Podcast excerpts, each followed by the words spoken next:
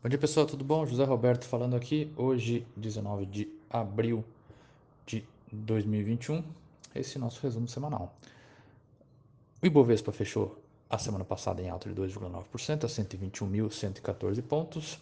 O dólar está cotado a R$ 5,57.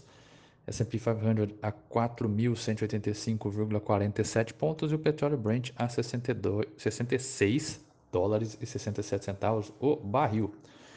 No Brasil, a gente está com um embrólio sobre o orçamento de 2021, impasse continuando pela terceira semana consecutiva.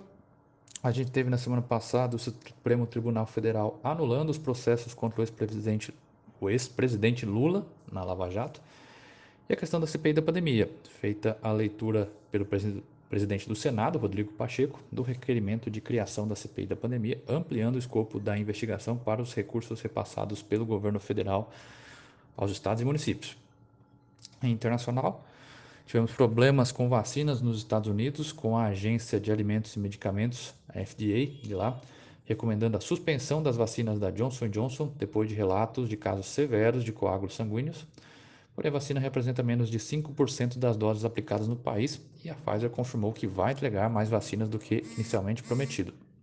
Ainda nos Estados Unidos, tivemos questões relacionadas à recuperação, com os pedidos de auxílio-desemprego e vendas no varejo surpreendendo positivamente as expectativas e, somados aos fortes resultados trimestrais divulgados por grandes bancos, sinalizaram uma recuperação robusta da economia norte-americana. Na China também tivemos resultados fortes, registrando recorde de crescimento de 18,3% positivos no primeiro trimestre comparado ao mesmo período em 2020. Outros dados econômicos como produção industrial, vendas no varejo e dados do comércio também tiveram um forte desempenho, dando subsídio às perspectivas de firme retomada da economia global em 2021. Na Alemanha, temos a questão da sucessão da Angela Merkel, com a disputa pela sucessão tendo troca de farpas entre líderes que disputam a candidatura da aliança CDU-CSU.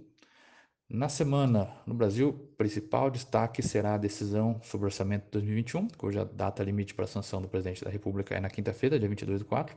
A gente está tendo hoje a divulgação do indicador de atividade econômica medido pelo Banco Central, o IBCBR, relativo a fevereiro, e também vamos ter dados de arrecadação tributária referentes a março. Internacional, a semana contará com índices de gerente de compras PMI, na sigla de indústria e serviços para a zona do euro, economias europeias e Reino Unido, além do Japão. Destaque também para a divulgação de índices de inflação na Alemanha e no Reino Unido, assim como o índice de confiança, atividade e pedidos de seguro-desemprego nos Estados Unidos. Ok, pessoal? Por enquanto isso, precisando, estamos à disposição.